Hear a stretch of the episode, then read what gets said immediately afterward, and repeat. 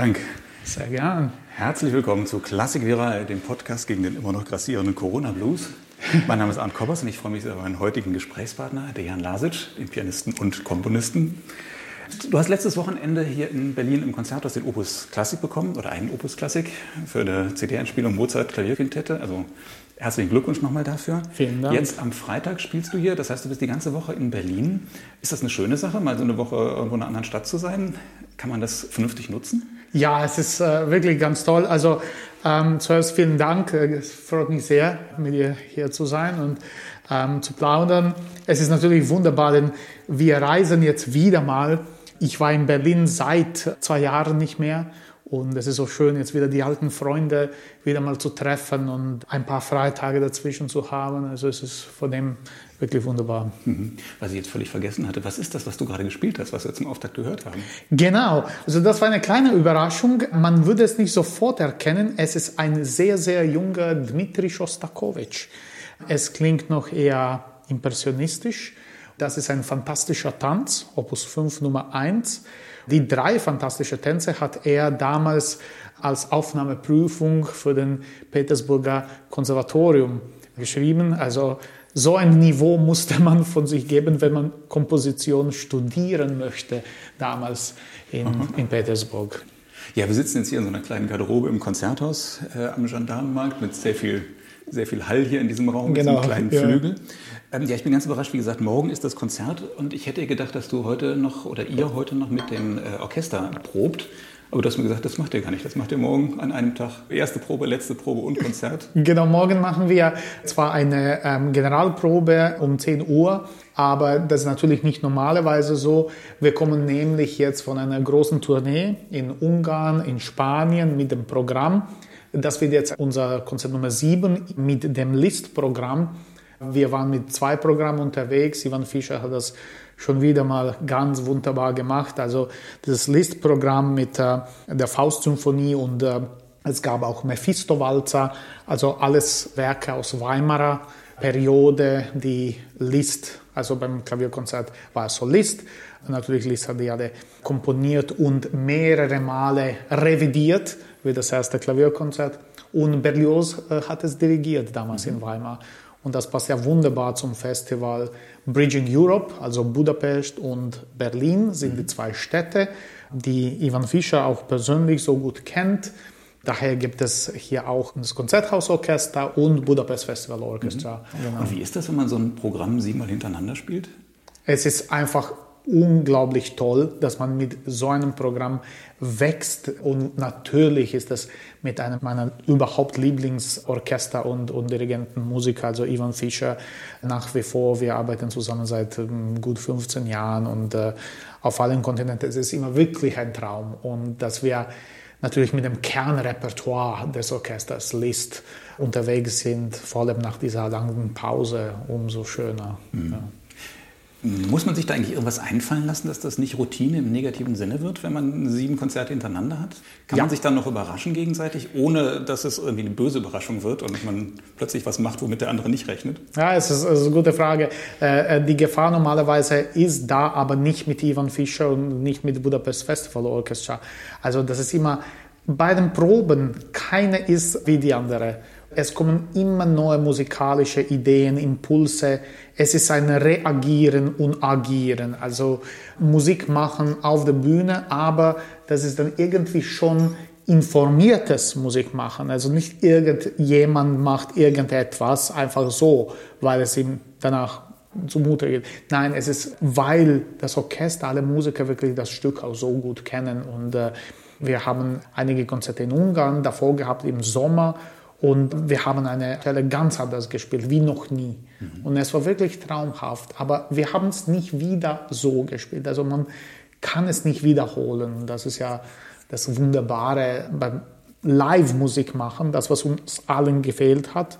Also nicht nur, dass die Leute dabei sind, dass da Menschen sind, sondern auch, wie man Musik macht. Das ist etwas wirklich Einzigartiges. Heute Abend ist es so. Einmalig.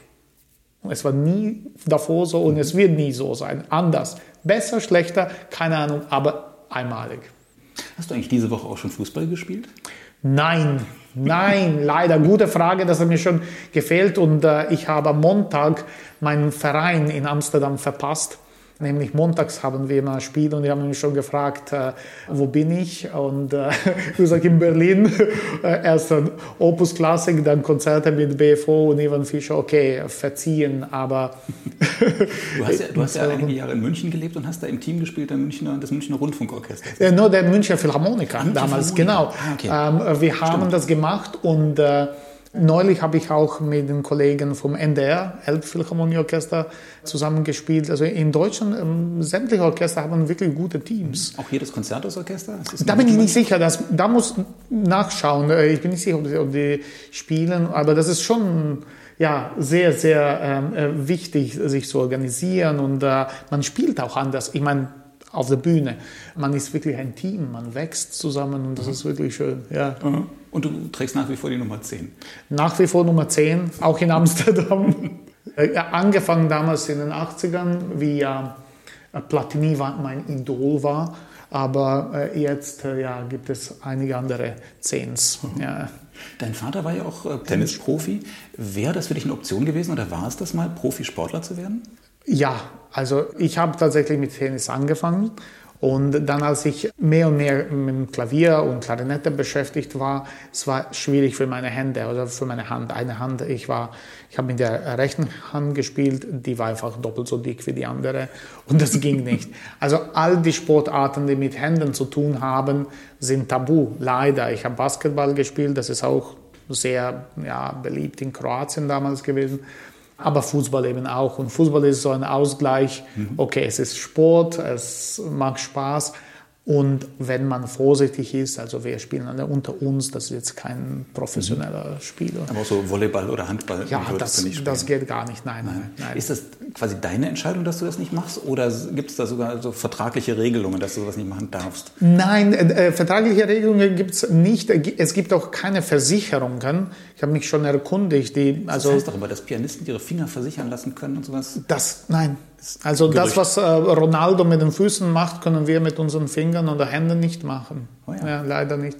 Deswegen war das meine Entscheidung. Mir war schon ganz früh klar, dass äh, okay, Fußball ist eine Sportart und ich liebe überhaupt Sport und fit zu bleiben und äh, das tut gut, dem Kopf auch, Aha. mental auch stark zu sein. Also Joggen, Fahrradfahren, all das. Aber Fußball, ja, das ist natürlich äh, toll, zusammen mit Freunden oder frischen ja. Luft zu sein. Und ja, wir machen das so oft, wie, wie wir können. Und wenn ich unterwegs bin, dann äh, ja, sogar immer wieder die amerikanischen Orchester äh, mittlerweile dazu gezwungen, Soccer. Und ähm, die geben sich Mühe, aber, aber, es dauert noch ein bisschen. Mhm. Ja. Findest du das manchmal schade, dass du als Pianist nicht Teil eines Teams sein kannst, eines Orchesters? sondern so ein Einzelkämpfer bist? Ja, aber deswegen gibt es ja immer Kammermusik. Mhm. Und äh, zur Kammermusik kehre ich so gern, denn ich habe in den 90er Jahren so viel Kammermusik damals in Salzburg gemacht, wo ich auf dem Mozarteum studiert habe. Also jetzt meine Kollegen, meine Freunde, ähm, mit denen wir diese Mozart-CD aufgenommen haben, das sind alles Bekanntschaften aus den frühen 90er Jahren. Wir spielten, ich weiß nicht, vielleicht 100, 200 Konzert, Mozart, Klavierquartette zusammen. Und daher kam dieser Impuls, okay, ich glaube, jetzt haben wir etwas, was wir mit dem Publikum auf einer kommerziellen äh, CD teilen können, weil das geht erst so, okay, nach dem zehnten Konzert, damals noch 500, 600, okay, wollen wir das aufnehmen? Hm, Mozart, ja, es ist immer Mozart, das ist so irgendwie wie Bach. Mhm. Aber Klavierquartette, das ist ja so ein Genre, das hat mit Mozart angefangen. Mhm. Also nach Mozart Klavierquartetten gab es ja Klavierquartette von Beethoven, Schumann, Dvorak und so weiter. Aber das war die erste äh, Genre, äh, Gattung äh, für diese Besetzung, Klavier und Streichtrio. Und deswegen hat es etwas länger gedauert und jetzt endlich. Und äh, ich bin so froh. Und jetzt bin wir nächste Woche wieder ein Konzert und zusammen. Und äh, das ist eben Teamwork. Mhm. So ein bisschen Fußballwissen. Ja. Ist das eigentlich auch so ein bisschen Teamwork und so ein bisschen in Familie kommen, wenn man zu einem Orchester zurückkommt, das man schon gut ja. kennt? Oder ist es doch was anderes, weil es viel größer ist und dann doch irgendwie Solist und Orchester? Ja, bei manchen ähm, ist es tatsächlich, ähm, wie zum Beispiel bei, beim äh, Budapest Festival Orchester und Evan Fischer, das ist wirklich Familie. Es gibt einfach so Partner, die äh, einfach dich so einladend zu sich mitnehmen. Und wir kommen aus quasi einer äh, selben äh, geografischen Lage. Wir sind Nachbarn, also Ungarn und Kroatien. Aber auch, es geht viel tiefer. Also für mich persönlich, ich habe ja in Ungarn angefangen zu studieren. Damals noch beim Bartok Festival 88, 89. Das klingt jetzt irgendwie wie weite Vergangenheit, aber es ist, ja, war da, damals beim Bartok Festival, ich war jeden Sommer und wir haben wochenlang mit allen Größen des ungarischen Musiklebens ähm, gearbeitet, mit Kocic, mit Pereni, mit Ötvös, mit Kurtag, alle waren da und es gab Musikunterricht, also es gab nicht Chopin-Etüden, es gab Bartok Streichquartette, es gab äh, Lohengrin, Preludes, äh, vierhändig, also wirklich Musik kennenzulernen. Dann später natürlich als Student, ich habe immer wieder Budapest Festival Orchestra in Salzburg erlebt und äh, daher ist es wirklich ein Traum für mich, meine Kindheitshelden ja, jetzt äh, mit denen äh, die Bühne zu teilen. Das ist einfach immer noch ein Traum und dass sie mich so ähm, herzlich immer wieder einladen. Wir waren schon in China zusammen, äh, Südamerika, große Tourneen, BBC Proms, das ist wirklich ja, das mhm. Allerschönste. Das heißt, es ist aber auch eine schöne Sache im Musikerleben, dass man immer mal wieder zu bestimmten Orchestern zurückkehrt und ja. sie dann mit der Zeit und mit den Jahren dann doch besser ja. kennenlernt. Das ist das, äh, das wirklich Allerschönste, denn vor allem als Pianist ist man, ja, äh, man spielt viele Klavierrezitale, Klavierabende und da ist man wirklich alleine. Ja. Ja, okay, die Geiger, die Cellisten, äh, die, die kennen auch äh, Soloabende, aber öfter ist es doch im Duo wenigstens mit einem Pianisten. Als Pianist ist man da äh, ziemlich allein auf sich gestellt und auch, auch diese Klavierabende. Ich meine, man muss gestalten mit einem äh, Flügel, zwei Stunden Musik, mhm. das ist schon etwas, also das nimmt äh, und gibt auch sehr viel. Und äh, daher ist es so schön, wenn man mit, mit einem Orchester oder mit einem Kammerorchester, das man gut kennt, dann zusammen eine Tournee mit einem Programm oder zwei Programme unternimmt und dann lernt man äh, das Ganze ja noch besser, noch tiefgründiger kennen. Das mhm. ist schon schön. Mir hat mal ein Kollege von dir erzählt, das fand ich sehr lustig, der sagte, äh, er spielt eigentlich lieber Rezitale als ein Orchesterkonzert, mhm. denn äh, da ist er nach einer halben Stunde gerade mal warm und will jetzt weiterspielen und ist das Konzert für ihn vorbei. Ah, die ja. Orchestermusiker dürfen weiterspielen, er muss von der Bühne gehen und für ihn ist es vorbei. Ja. Während solch ein Rezitalabend ja dann doch länger dauert. Und Stimmt, man kommt äh, besser, ja, in, in Form und man ist irgendwie ja, eingespielter. Und vor allem bei, bei kürzeren äh, Klavierkonzerten, ich kann das sehr gut nachvollziehen. Und äh, heutzutage ist es äh, auch sehr schnell vorbei. Es gibt jede Menge auch äh, kurze Konzerte, ohne Pause immer noch. Ja, bei dem Rezital kann man erstmal dann Mitte der zweiten Hälfte ankommen. Ja. Beim Klavierkonzert, das ist auch musikalisch natürlich diese Reaktion. Alles ist schneller, alles ist also irgendwie zusammen, kompresst. Mhm. Äh, ähm, und das ist äh, schon, ja. Mhm. Was machst du eigentlich dann nach, dem, nach deinem Auftritt, wenn das Orchester noch weiterspielt nach der Pause? Also ich bin immer dabei in der zweiten Hälfte. Im, Publikum? Im Publikum. Mhm. Also das interessiert mich sehr als, als Musiker, als Komponist. Zum Beispiel in Budapest hatten wir dieses Programm noch mit Mephisto-Walzer vor dem Klavierkonzert Liszt und dann die Faust-Symphonie von Liszt. Und äh, ich meine, das werden sicherlich die Berliner auch morgen im Konzerthaus miterleben, wie unfassbar toll diese Symphonie ist, vor allem wenn sie gespielt ist von Beethoven und Fischer. Und äh, wenn man selber Orchesterstücke schreibt, ich, eine Sache ist eine CD, aber wenn man miterlebt, die Klänge, die Übertöne, also das ist alles zusammen, das ist auch ein Lernprozess mhm. äh, für mich. Also ich bin nicht derjenige, der äh, nach meinem Klavierkonzert nach Hause gefährt. Also, und es ist auch Teil von dem Ganzen ja, zu sein. Das ist schön, das ist äh, mhm. sehr wichtig.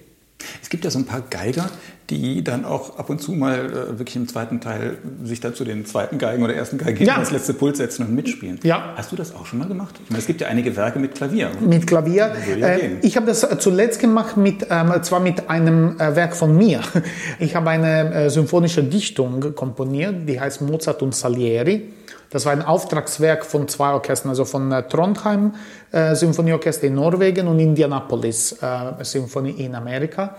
Da gibt es einen orchestralen Klavierpart, sag mal so. Also es ist nicht solistisch, aber es ist äh, schon sehr präsent. Und äh, Mozart und Salieri, äh, diese symphonische Dichtung, handelt von diesem Theaterstück nach Alexander Puschkin. Ja, das ist diese kleine Tragödie. Das habe ich gemacht und zwar liebend gern. Aber einige Male ist es so, dass die Orchester ihren Pianisten haben. Und dann ist es eigentlich nicht erwünscht, dass der Solist den Job vom Orchester und dann nimmt. Ja. Also dann bin ich auch nicht äh, pushy, das kann ich verstehen. Ich mhm. sage immer, also meine Dienste stehen zur Verfügung, falls ein Pianist auch in der zweiten Hälfte gebraucht wird, sehr gern. Und ich habe einige Male auch äh, bei Petruschka mitgespielt. Ich finde ein Klavierpaar da einfach unfassbar toll und das Werk sowieso. Und ja, das, das, das interessiert mich sehr bei der Haydn-Symphonie, wo, wo das Cembalo ähm, diesen großen Part hat und Haydn selber hat es auch mitgespielt. Also ich finde es immer mhm. interessant. Mhm. Ja. Und denkst du dir auch manchmal auch, äh, wäre auch mal ganz schön, wenn ich da in der Klarinette sitzen würde und würde ja. das Solo spielen? Oh ja, immer wieder, ja? immer wieder. Vor allem, wenn ich, äh, jetzt habe ich neulich in Milano Mozarts Adur-Konzert, also KV 488 gespielt Nummer 23. Und das ist ja das Klavierkonzert mit Klarinetten, ja, anstatt Oboen, mhm. weil meistens sind es Oboen. Und äh, äh Klarinetten, das ist ja das, vor allem das Klavierkonzert ähm, 488, sowohl als auch Klarinettenquintett und Klarinettenkonzert. Alle diese drei Werke fangen mit demselben E-Cis-Motiv. Mhm Mhm. Zum Beispiel, wir haben äh, Klavierkonzert A-Dur, E, Cis. Mhm. Klarinettenquintett. Ja? Mhm. Klarinettenkonzert. Wieder. Ja. Und man fragt sich, das ist ja unglaublich, das kann kein Zufall sein. Und natürlich, es ist ja für Klarinette in A geschrieben, das heißt, die Klarinetten spielen in ihrem C-Dur. Mhm. Das heißt, das E-Cis ist eigentlich in der Klarinette GE, also eine kleine Terz höher. Also jetzt, jetzt, möchte ich nicht zu technisch werden, mhm. aber das ist sehr interessant für mich als Klarinettisten. Und diese kleine Terz höher G, E also diese beiden Griffe, die sind etwas Purstes und, und Feinstes, was man auf der Klarinette äh, von sich geben kann. Also jeder Klarinettist würde alles geben, um einen erst einen ersten Ton mit diesem G anzufangen. Und deswegen, man sieht damals Klarinette ein neues Instrument. Mhm. Ja, keiner hat vor Mozart für Klarinette geschrieben. Also, und dann sofort Klarinettenquintett und Klarinettenkonzert. Ja, also, und das hat den Weg für diese, diese Instrumente äh, eröffnet. Weber, Schumann, Brahms und so weiter. Und die Komponisten des 20. Jahrhunderts. Und das fehlt mir. Äh, diese Kammermusik für Klarinette, allein wegen des Brahms Klarinettenquintetts lohnt es sich, Klarinette zu spielen. Mhm. Das fehlt mir. Und ich glaube, als wir zuletzt noch gesprochen haben, ich glaube, ich habe schon erwähnt, ich plane irgendetwas. Also langsam wird es soweit, denn ja, ich Aber habe. Zu Corona-Zeiten bist du nicht dazu gekommen, wieder die Klarinette auszupacken und wirklich zu üben? Schon, ich habe und geübt und gespielt, aber was ich noch viel mehr gemacht habe, war komponieren. Denn ich habe zwei größere Vorhaben und äh, ich wusste, ich muss den größten Teil davon, von diesen zwei äh, Werken, einfach jetzt äh, mehr oder weniger fertig schreiben und das mhm. habe ich auch gemacht. Also mhm. Und dazu muss ich noch ähm, sagen, ich hatte Glück, dass einiges nicht abgesagt wurde. Vielleicht bei mir war es, weiß was ich, 60 Prozent der Konzerte wurden abgesagt, 40 Prozent nicht. Mhm. Und auch zum Beispiel, da ich in Amsterdam wohne, viele Orchester in, in Amsterdam, Konzertgebau, Orchester, Residency, Netherlands Philharmonisch, die alle haben dann gespielt, auch wenn es für kein Publikum war oder, oder für 25 Leute gab es so ein paar Wochen. Also da gab es diese Riesensäle und 25 Seelen drin, aber man hat gespielt, ja. Und Radio war dabei und so weiter. Und das war gut. Vielleicht müssen wir noch mal an den Anfang deiner Biografie gehen. Du hast ja tatsächlich Klavier und Klarinette gelernt und hast es eigentlich auch studiert, ne? Eine ganze ja, ja, ja, ja. Äh, bis du dich dann irgendwann entschieden hast, dann doch dich aufs Klavier ja. und gut Komposition ja, zu konzentrieren. Ja, also auch, auch am Mozarteum beides ja. studiert und relativ. Warum hast, warum hast, du beides gemacht? Also äh, Milos Formanns Amadeus-Film ich war einfach begeistert von Mozart. Mozart war immer mein Idol, mein Vorbild und etwas hat gefehlt. Ich habe ja nur, ähm, das war 1984, ich war sieben und habe gesagt, etwas fehlt. Ich kann nicht nur Klavier spielen. ich muss zwei Instrumente und äh, komponieren. Und mein Vater, der Klarinettist war, ähm, eine Klarinette war da.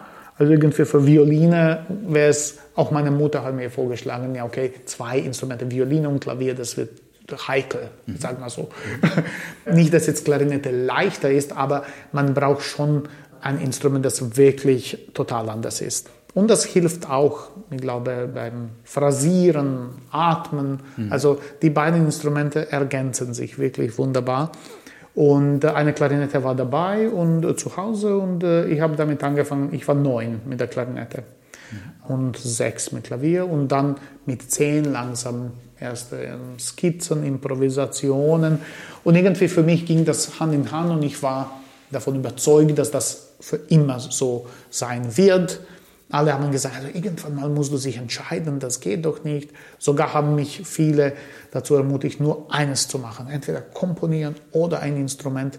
Aber ich habe mich wirklich gewehrt, weil ich habe gesehen, dass in der Vergangenheit alle Komponisten haben gespielt. Also es gab nicht äh, nur Spieler und, mhm. oder nur Komponisten.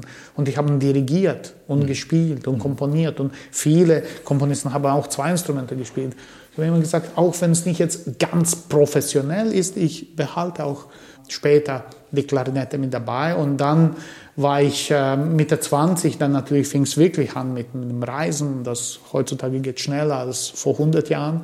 Und dann gab es wirklich keine Zeit für Klarinette mehr. Aber jetzt langsam, wo ich denke, okay, vielleicht äh, kann ich wieder zurückgreifen, denn ich äh, habe nicht so viel verlernt.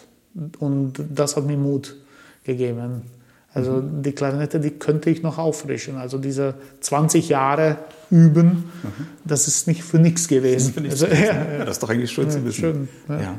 Ja, du sprichst ja ähm, sehr gut Deutsch mit so einem österreichischen hm. Einschlag und einem etwas exotischen Einschlag. Insofern muss man also sagen, du kommst österreichisch-kroatischen, ja, genau. genau. Du kommst aus Kroatien und hast ja dann mit dem quasi mit dem Holzhammer Deutsch gelernt. Du bist mit zwölf mhm. Jahren nach Salzburg gekommen, mhm. ohne Deutsch zu können und ja. musstest da auf einmal Deutsch lernen, zum Studium dahin gekommen.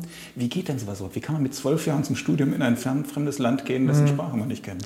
Ja, es ist ähm, also ganz wichtig zu haben solche Eltern wie ich sie hatte. Denn natürlich alleine kann man nicht äh, das äh, auf sich nehmen. Und äh, die beiden sind mit mir umgezogen und äh, beide Musiker. Mein Vater hatte einen, einen tollen Job beim kroatischen Rundfunk. Er war Produzent aufgegeben. Meine Mutter hat unterrichtet an der Hochschule Klavier. Natürlich, das war viel für die beiden.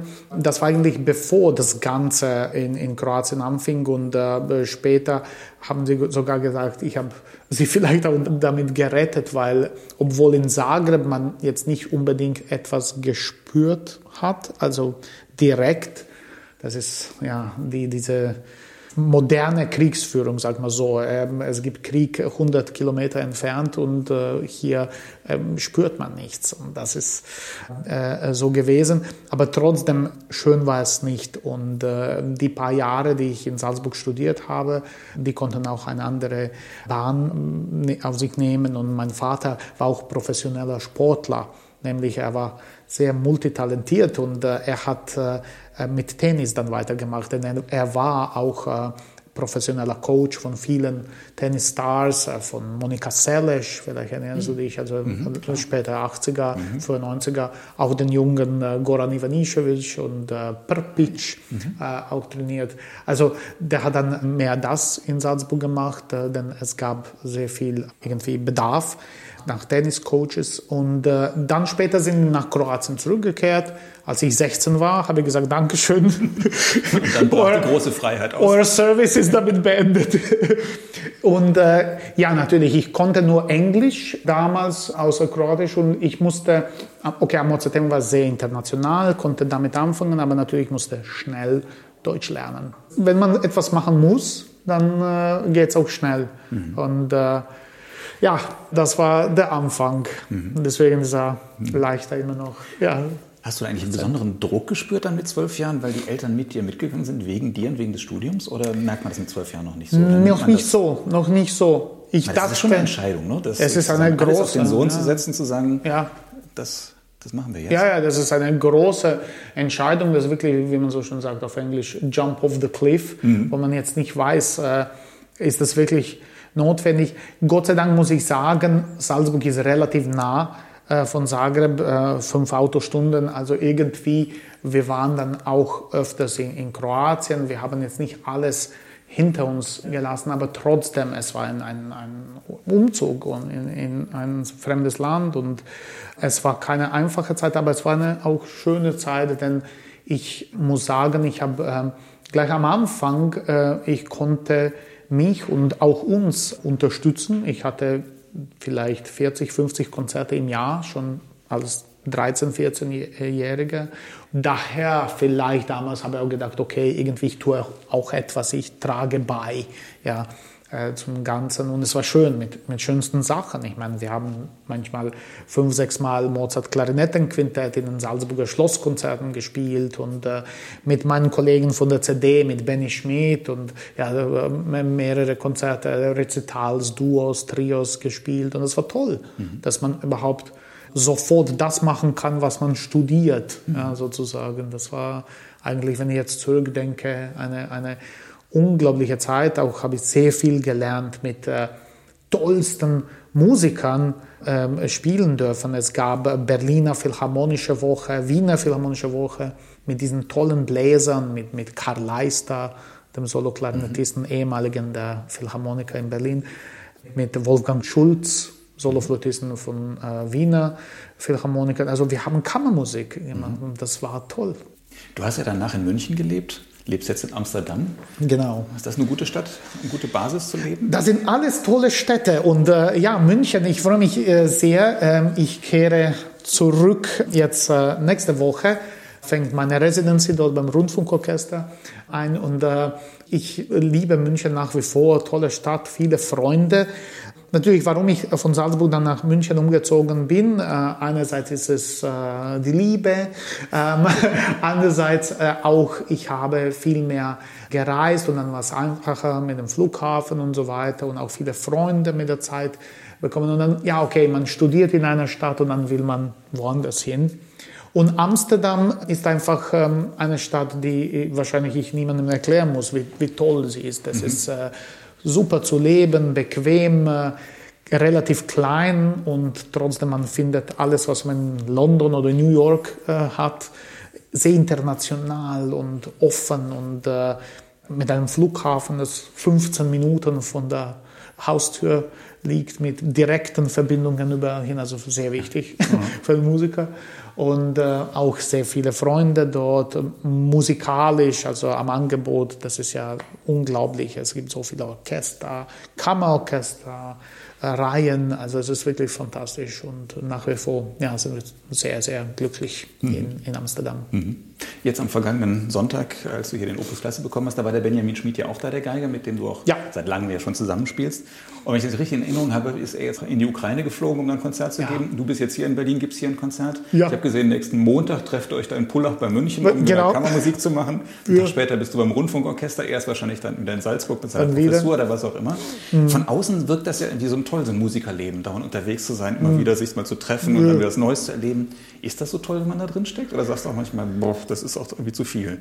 Ja, also ähm, ich persönlich liebe es und äh, äh, mich vor allem jetzt nach so vielen Monaten, wo wir alle irgendwie nicht das machen konnten, was wir so lieben, natürlich umso mehr freut es, dass wir uns jetzt treffen und äh, äh dieses Leben natürlich, dass wir gewöhnt sind, ja. Und ich kenne es auch nicht anders. Äh, seit vielleicht 30 oder mehr Jahren lebe ich so und äh, irgendwie mehr als einen Monat zu Hause zu sein, ist dann irgendwie für mich äh, unvorstellbar gewesen. Deswegen, das habe ich erst jetzt ausprobieren müssen. und äh, früher habe ich immer gesagt, okay, ein Sabbatical, wo ich einfach ein Jahr frei nehme und komponiere. Aber Man ja, weiß genau, man wird es nicht machen. Ne? Man nimmt das sich das vor und man genau. weiß eigentlich, man macht es nicht. Ja, genau. Und jetzt wurde man dazu irgendwie gezwungen. Und auch ich bin ja ein komponierender Pianist oder ein spielender Komponist. Und für mich geht das Hand in Hand sozusagen. Deswegen nur zu Hause zu bleiben und zu komponieren, das ist auch nichts. Zum Beispiel hier, wenn ich in Berlin in diesem Studio, das mir netterweise das Konzerthaus zur Verfügung stellte, die ganze Woche lang, also wirklich Dankeschön. Ich kriege Ideen, schreibe sie auf, dann im Hotel kann ich das wieder äh, niederschreiben. Also das ist toll, man kann auch von unterwegs komponieren.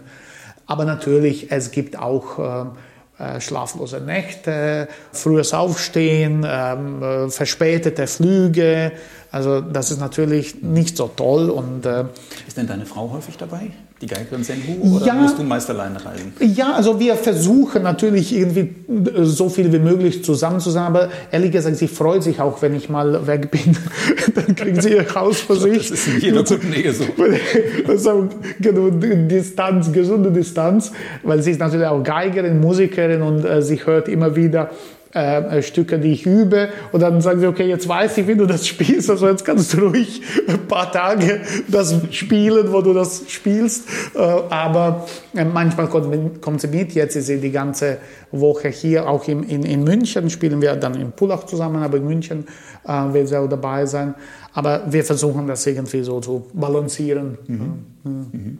Ja, du hast mir damals gesagt, äh, in unserem letzten Interview, dass du überwiegend äh, unterwegs komponierst. Eben aus mhm. von Improvisationen heraus oder wie auch immer. Das waren die Zeiten. Genau. ja, ja wie, wie, war das jetzt zu Corona-Zeiten? Also hast du gemerkt, kannst du zu Hause komponieren oder hast du ja. dann eher nur Partituren geschrieben und die Skizzen ausgearbeitet und sowas? Also, äh, die Katze ist aus dem Sack. Ich arbeite an einer neuen Oper, also an meiner oh. ersten Oper. Mhm. Und das ist natürlich ähm, trotz meiner früheren symphonischen und konzertanten Anstrengungen, das ist wieder total was Neues und total was ja, anderes und natürlich ein äh, Riesenunternehmen. Und äh, ich habe mich immer schon gewundert, diese ganz großen Genies, die ich eigentlich nicht hier im selben Satz erwähnen sollte. Aber okay, ich, ich hoffe, ich werde richtig verstanden, wenn man diese ganz großen Namen aus der Opernwelt zum Beispiel. Egal ob jetzt ein, ein Mozart oder ein Rossini oder Wagner. Äh, wenn man ihre Werke, ihre, allein ihre Opern in Betracht zieht, das sind ja solche unglaubliche äh, Partituren, die so viel Arbeit und Zeit gebraucht hätten müssen. Ja? Und man fragt sich, wie haben die das geschafft? Okay, die hatten kein Facebook, die hatten trotzdem alle gereist, ja. Und äh, Ablenkungen gab es auch damals, vielleicht andere. Und jetzt habe ich gelernt während der äh, Corona-Zeit, wenn man wirklich konzentriert, so wie im Büro, neun bis fünf täglich arbeitet, schafft man unglaublich viel. Mhm. Natürlich, andere Frage ist all diese Ideen und Einfallsreichtum, das ist wieder Eben. mal was anderes. Mhm. Mhm. Aber mich hat eher interessiert, schaffe ich das? Kann ich eine Oper, die vielleicht ähm, mehr als 100 Minuten lang ist, ob ich das schaffen kann. Ja? Einfach das niederzuschreiben, das Ganze. Weil wir haben einen Chor, wir haben ein, ein Orchester. Ja? Also es ist wirklich äh, eine äh, Full-Size-Opera. Und die Antwort ist ja, wenn man arbeitet. Mhm. Das kann man. Das kann man. Mhm. Das heißt, du bist schon so weit, dass du auch das Ende absehen kannst. Du ja, weißt, du schaffst das. Genau, genau. Nicht am Anfang, sondern du weißt, du. Ja, Du darfst schon drüber reden, weil du das hinkriegst. Genau, das ist es. Weil ich bin so erzogen worden. Natürlich, man sagt Komponist, okay, ähm, vielleicht, wenn Bartok und Schostakowitsch Komponisten sind, dann sollte ein anderer Begriff für mich gelten, weil irgendwie äh, das ist, ich meine, äh, allein, dass ich bei so einem Verlag wie Sikorski unter Vertrag sein darf, ich meine, Götter wie, wie Schostakowitsch, wie Prokofjew, ja, äh, sind bei denen und das ist ja einfach unvorstellbar für mich nach wie vor und da, dafür bin ich wirklich sehr dankbar und äh, das ist vielleicht klingt nach falscher Demut, aber es ist wirklich nicht so. Ich, ich weiß es zu schätzen und ich weiß, von früh an, damals beim Bartok Festival, wurde uns wirklich erklärt, was Bartok geschaffen hat. Ja?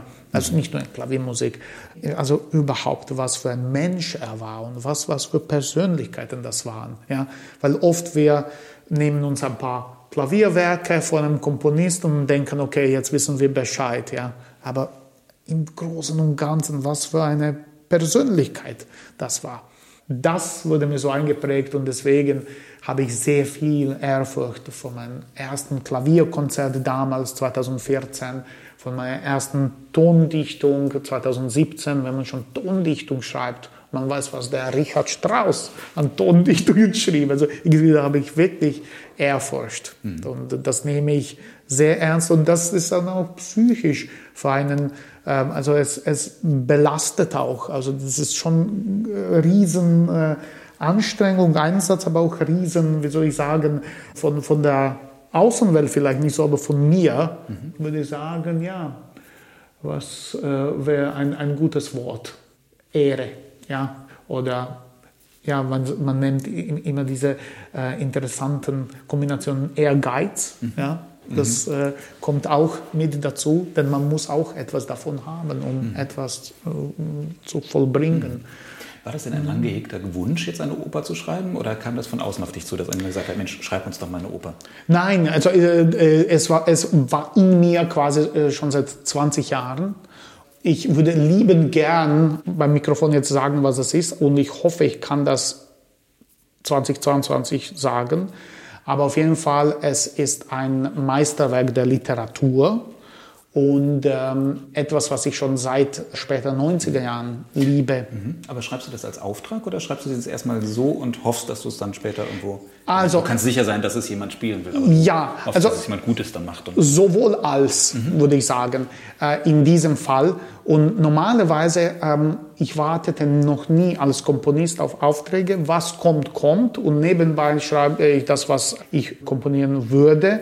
Und das hier ist irgendwie, man, man hat beides so verbinden können. Und äh, meine Leidenschaft zu diesem Thema mit dem Auftrag, also es ist wirklich ähm, ganz toll. Also, mhm. Da bin ich äh, ja, sehr froh darüber. Wie ist es denn überhaupt? Hast du das Gefühl, da fliegen dir die mhm. Ideen zu und äh, du hast das Gefühl, das muss ich jetzt notieren, das ist gut? Oder suchst du nach Ideen, weil du sagst, ich muss jetzt was schreiben oder möchte was mhm. schreiben und so und dann suche ich und dann kommt auch eine prima Idee? Ja, also ich, ich glaube hier auch ziemlich beides, weil sich einfach darauf verlassen, dass die Inspiration kommt, das ist, ähm, ja, man muss es fördern, fordern und fördern, mhm. äh, diese Ideen, Inspiration und auch, man muss immer dabei entweder äh, iPad oder, oder ein, ein, ein äh, Heft äh, haben, denn in verrücktesten Plätzen und zu verrücktesten Zeiten kommen die besten Ideen. Und manchmal wirklich tatsächlich im Schlaf. Also das klingt komisch, aber manchmal bin ich wirklich so drei oder vier Uhr nachts aufgewacht und sage, das, das klingt crazy, aber das muss man jetzt aufschreiben, denn das kriege ich nie wieder.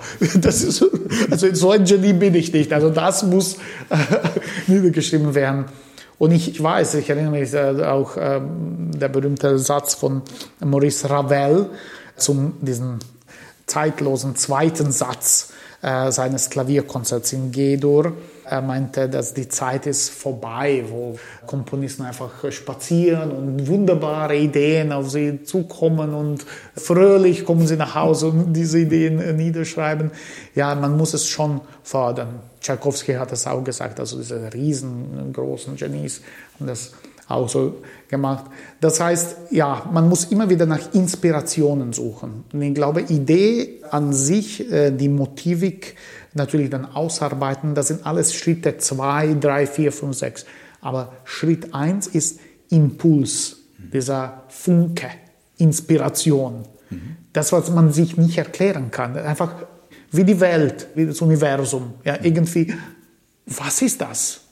Das ist schwer.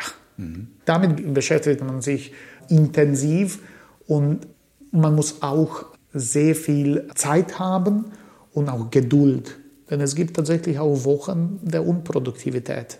Und da soll man nicht jetzt in eine Depression oder Krise verfallen, mhm. denn das haben alle außer Mozart. Mhm. ja, sogar er, äh, lese ich äh, natürlich, ist eine äh, Riesengeschichte mit Mozart, als er Bachs Werke kennengelernt hat, ich glaube 1782 Das war Mozarts Schaffenskrise. In der Woche hat er nur ein paar Kammermusikwerke geschrieben, aber das war seine Schaffenskrise. Ja.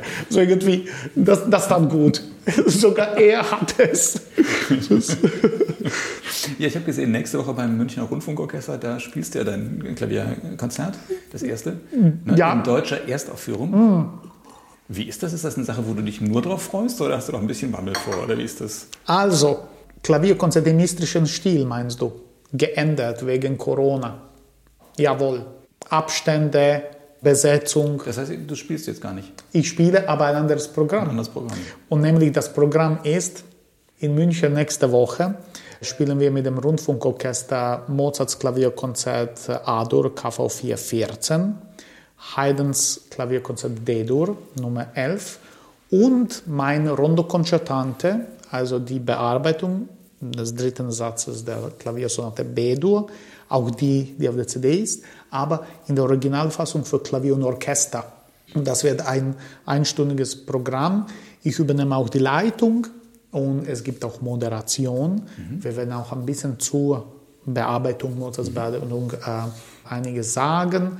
Und ja, Mhm. Das, das wird ziemlich enttäuschend, ne? dass du das, das, äh, Klavierkonzert nicht spielen kannst. Das ist natürlich ähm, äh, etwas, was man nicht steuern kann und das mhm. kam auch relativ kurzfristig. Gott sei Dank haben wir neue Termine bekommen, auch natürlich dann mit äh, Ivan Repusic als Dirigent, äh, dem mhm. Chefdirigenten. Mhm. Also es passiert, das heißt, das ist nur eine Verzögerung, mhm. Aber selbstverständlich äh, habe ich mich sehr gefreut, zum ersten Mal mit einem kroatischen Dirigenten mhm. äh, das zu spielen, denn es gab unter anderem auch eine kroatische Erstaufführung des istrischen Konzerts, aber das war mit David Danzmeier, mit mhm. einem Österreicher. Und äh, sonst, ich habe das äh, ziemlich oft äh, seit 2014, seit der Uraufführung in Amerika gespielt.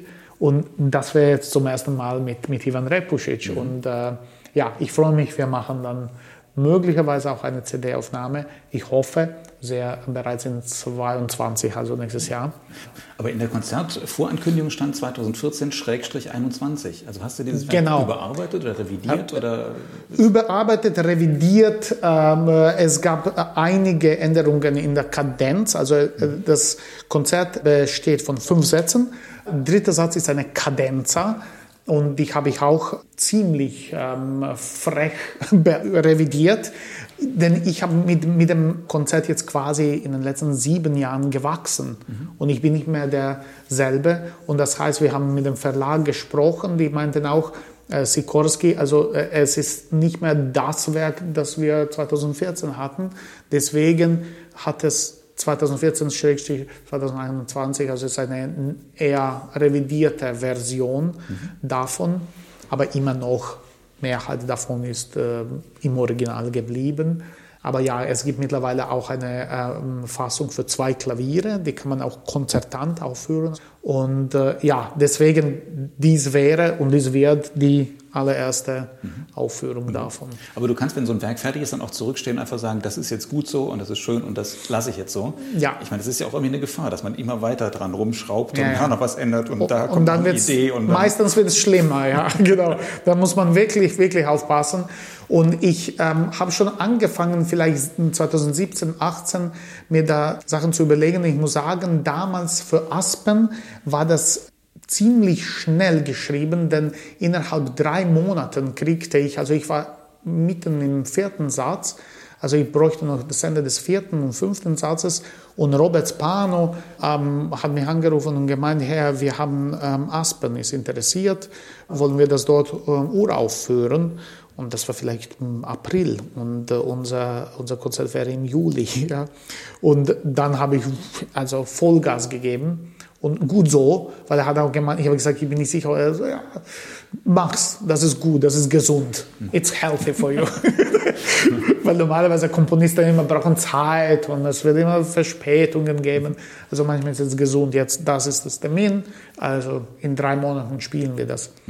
Und daher ich habe mit dem Tempo irgendwie Gas gegeben und habe mich erst 2017 ja, ich habe erst mich so gefühlt wie vor 2014. So, äh, ich kam wieder zum ursprünglichen äh, geistigen Zustand, kann man sagen.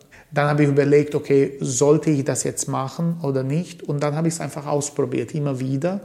Wir haben das auf Tourneen in Schottland gespielt und ähm, überall habe ich immer wieder mit Dirigenten, mit, mit Musikern, mit Freunden gesprochen. Hey, was, was denkt ihr davon? Denn das ist mir wichtig. Als Komponist möchte ich, dass die Musiker, Orchestermusiker, es nicht als Strafe spielen, ja, wo sie sich dann freuen, oh, in der zweiten Hälfte gibt es Tchaikovsky Vierte, ja, endlich Musik. Ich möchte, dass die wirklich das mit Freude und Spaß spielen. Also neue Musik kann etwas Schönes sein, ja.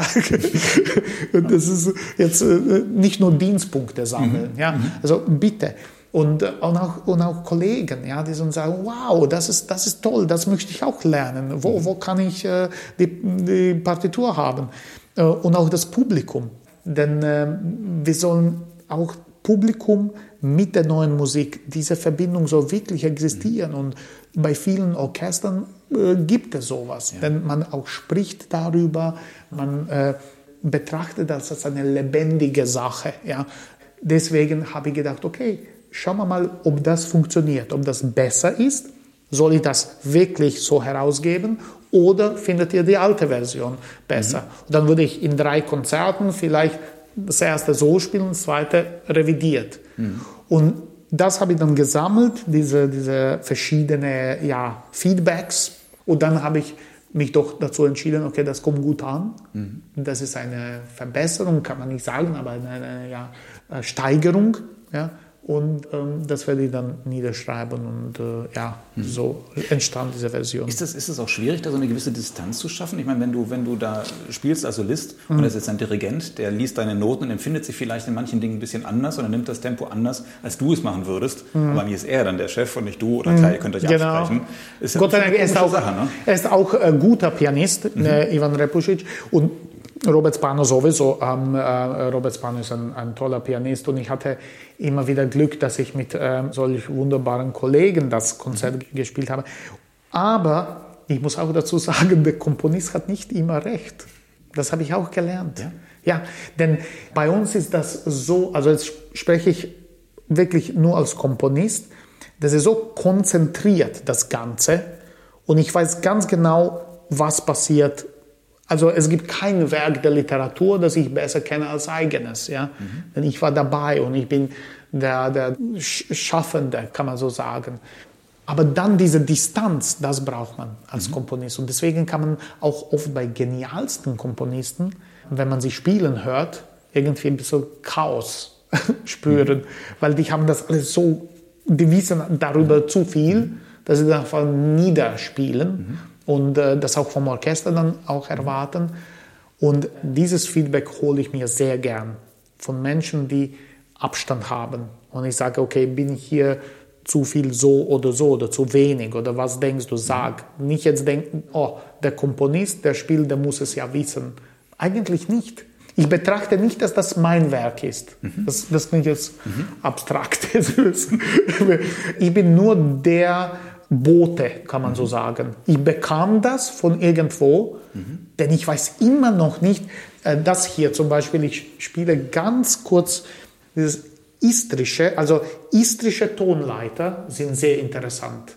Denn Istrien, eine Peninsula in Kroatien, mhm. man erreicht sich ja, sie in, äh, in, ein paar Autostunden aus Wien, aus, aus München, aus äh, Mailand und Venedig.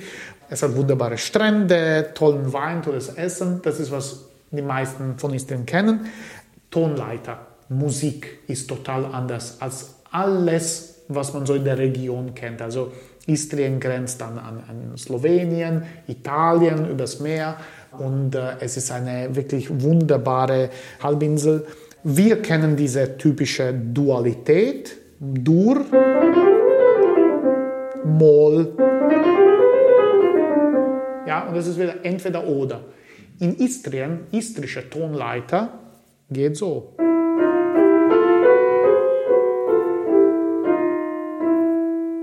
Also es ist total anders. und es datiert zurück zu griechischen äh, Musikschaffenden und dann Rom hat es später übernommen. Also das heißt, mit Istrien und vielleicht mit Kelten, Basken hören wir ein bisschen so, wie es sein konnte damals. Wie, wie haben die Römer und die Griechen davor musiziert? Deswegen diese unglaubliche rhythmische Strukturen äh, sind ähnlich wie wie bulgarischen Rhythmen, also sehr ungerade, fünf Achtel, sieben Achtel, wechselnde Takte. Zum Beispiel es gibt ähm,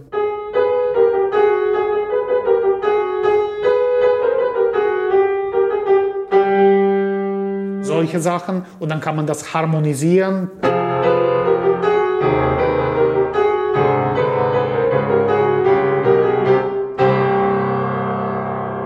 da kommt, das war Männerchor, denn die singen immer Männerchöre, Frauenchöre und dann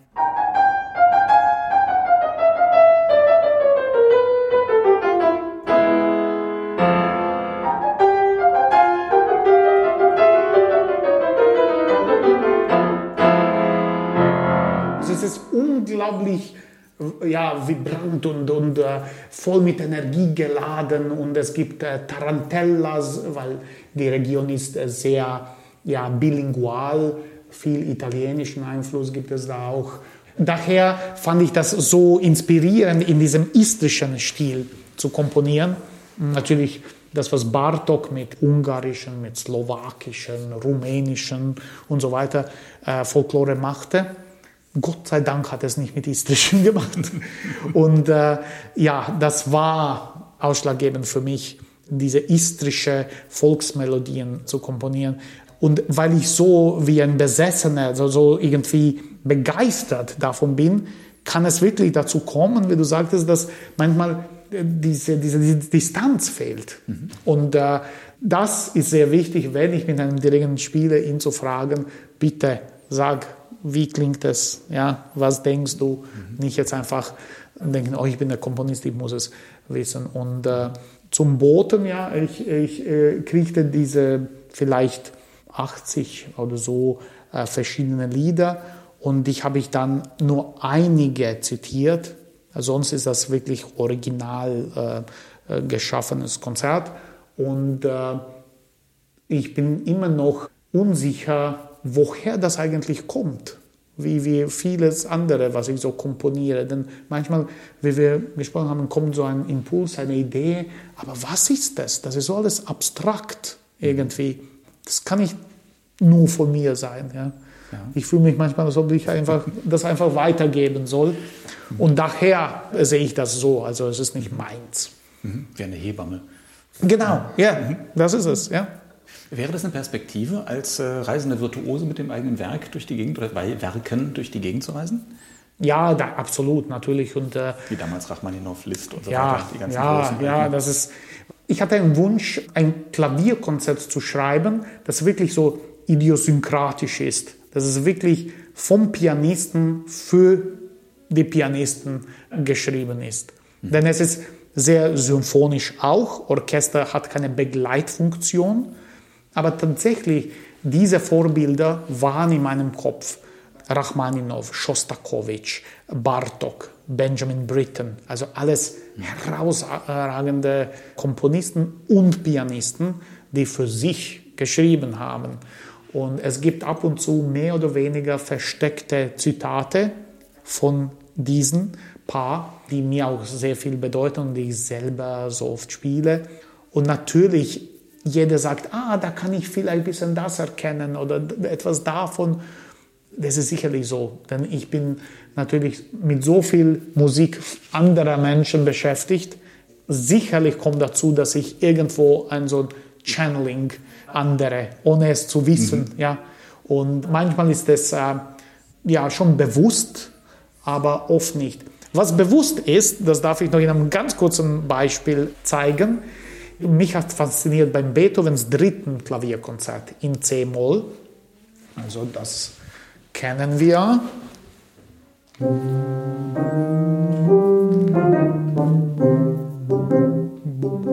Ja, und dieses Motiv, das erinnert uns an Mozarts Jupiter-Symphonie. Also irgendwie alles ist verbunden. Ja? Jetzt, wie viel Beethoven davon bekannt oder bewusst war, ist eine andere Frage. Aber irgendwie, wenn man so Werke verfolgt, dann sieht man diese unglaublichen Verknüpfungen. Oder zwischen Pathetik, pathetischen Sonate von Beethoven, ja,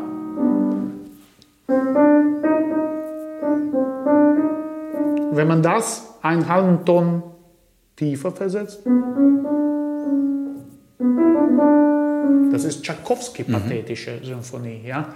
Also wir sind alle irgendwie schon, wir haben gleiche DNA sozusagen. Wir sind alle Brüder und Schwestern. Und jetzt zum äh, Beethovens dritten Klavierkonzert in C-Moll. Natürlich, äh, der dritte Satz, wieder in C-Moll. Aber zweiter Satz, nicht jetzt in einem Paralleldur wie S-Dur, nicht in einer nahegelegenen Tonart, nein, aber in E-Dur. Das ist ja von C-Moll eine Mediante. Mhm. Ja? Und Rachmaninows C-Moll-Konzert, das berühmte zweite in C-Moll, zweiter Satz ist auch in E-Dur. Ja? Aber Rachmaninow fängt es nicht in E-Dur an, sondern er fängt in C-Moll und moduliert es ins äh, E-Dur. Also ich habe mit diesen Verbindungen gespielt. Also mhm. diese ganze Geschichte der Gattung Klavierkonzert, geschrieben von Pianisten, Komponisten. Das hat mich sehr fasziniert und äh, ich habe das versucht so ein bisschen zu integrieren und äh, es gibt ein paar Zitate, wie gesagt. Also einfach die Idee war, dass möglichst viele Kollegen zu mir kommen und sagen, hey, wow, das will ich lernen, das will ich spielen. Und mhm. auch die Möglichkeit, die ist vielleicht ein bisschen auch praktisch, aber in, in, in den vergangenen Jahrhunderten war es auch nicht außer Praxis, dass man auch nur einzelne Sätze, zum Beispiel den ersten, die Ouvertüre, allein für sich als Ouvertüre spielen kann. Also man ernst von Chopin ein Zitat, Chopin zweites spielen, das geht. Und das, denn es gibt auch von Chopin ein Zitat. Mhm. Zum Beispiel, also es ist eine Verbindung, das, mhm. das, das war Sinn der Sache. Einen letzten Gedanken will ich noch mal kurz ansprechen, bevor unser Gespräch hier viel zu lang wird. Wir können ja, ja, so viel länger sprechen. Aber ähm, wie kann man sich als Pianist weiterentwickeln? Du hast ja schon so viel, also jetzt, wenn du jetzt nicht eigene Werke spielst, sondern Werke von anderen. Ja, du hast ein Riesenrepertoire, du bist seit 30 Jahren auf der Bühne, du hast viele CDs aufgenommen, im Grunde, du hast mhm. die ganzen großen Werke, du hast Raritäten entdeckt und so. Wie entwickelt sich das Repertoire weiter?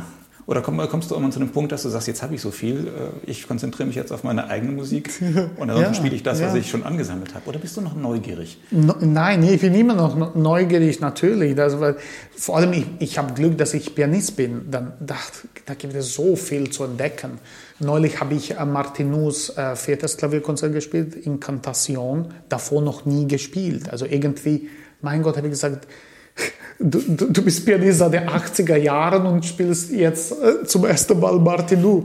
Und dann sagt, Moment, Klavierkonzert Nummer 4, heißt das, er hat mehrere? Stimmt, ja.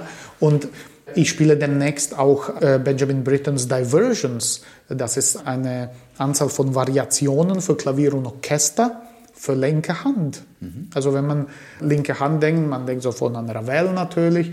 Aber ja, Britain Diversions, also Repertoire gibt es da, und zwar tolles. Das war nicht, nicht wie, wie, wählt man aus? Ich meine, es ist ja so viel.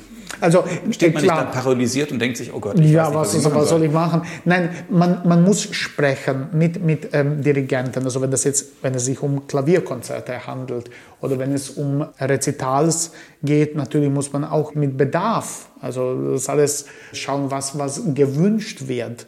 Musik welcher Epoche. Und manchmal ist es auch ein Zufall. Jemand sagt, hey, kennst du vielleicht äh, dieses oder andere Werk? Man muss immer offen sein und äh, lernlustig, also nicht jetzt nur an eigenem, ja, Beethoven 4, Rack 2, natürlich die wunderbarsten Konzerte überhaupt unter ja, Top 10, klar. Und da kann man sich auch entwickeln, denn ich glaube, das war auch Teil deiner Frage. Man soll nicht vergessen, Beethoven 4 hat man nie wirklich kennengelernt. Also ich jedenfalls nicht. Also vielleicht gibt es ähm, Leute, die nur sagen mit 80, okay, jetzt habe ich es. Aber Beethoven 4, ich weiß nicht, wie oft ich das gespielt habe, oder, oder ein Mozart, man entdeckt immer wieder neue Sachen. Da muss man wirklich offen sein, mit viel Demut einfach erkennen, dass diese Konzerte eigentlich nicht existieren, die sind nicht da. Man kann nicht in ein Notengeschäft gehen, die Partitur von 1999 kaufen und jetzt habe ich es und ich habe es 40 oder 400 Mal gespielt, jetzt weiß ich, wie es geht. Nein, das entsteht wirklich immer wieder aufs Neue, auf der Bühne, in den Proben, in der ersten Probe wie in der Generalprobe. Auf der Bühne passieren Sachen, manchmal ich, äh, Liszt zum Beispiel, Klavierkonzert Nummer 1, das wird äh, morgen spielen. Neulich habe ich so viele Sachen entdeckt wie noch nie davor. Das ist schon unglaublich. Und ist das nicht so bei aller großen Kunst?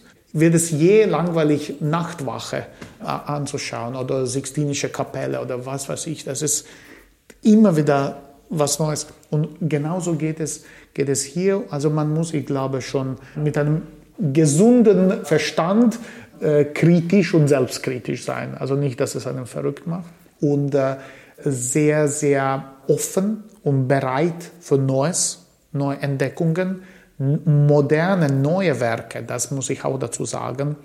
Ich habe neulich von äh, Jaakko Kuusisto, dem Bruder von Geiger Pekka. Jaakko Kuusisto ist ein, auch ein wunderbarer Geiger, äh, Pianist und Komponist. Er hat nämlich ein Klavierkonzert für mich geschrieben also ich habe ihn äh, in Auftrag gegeben.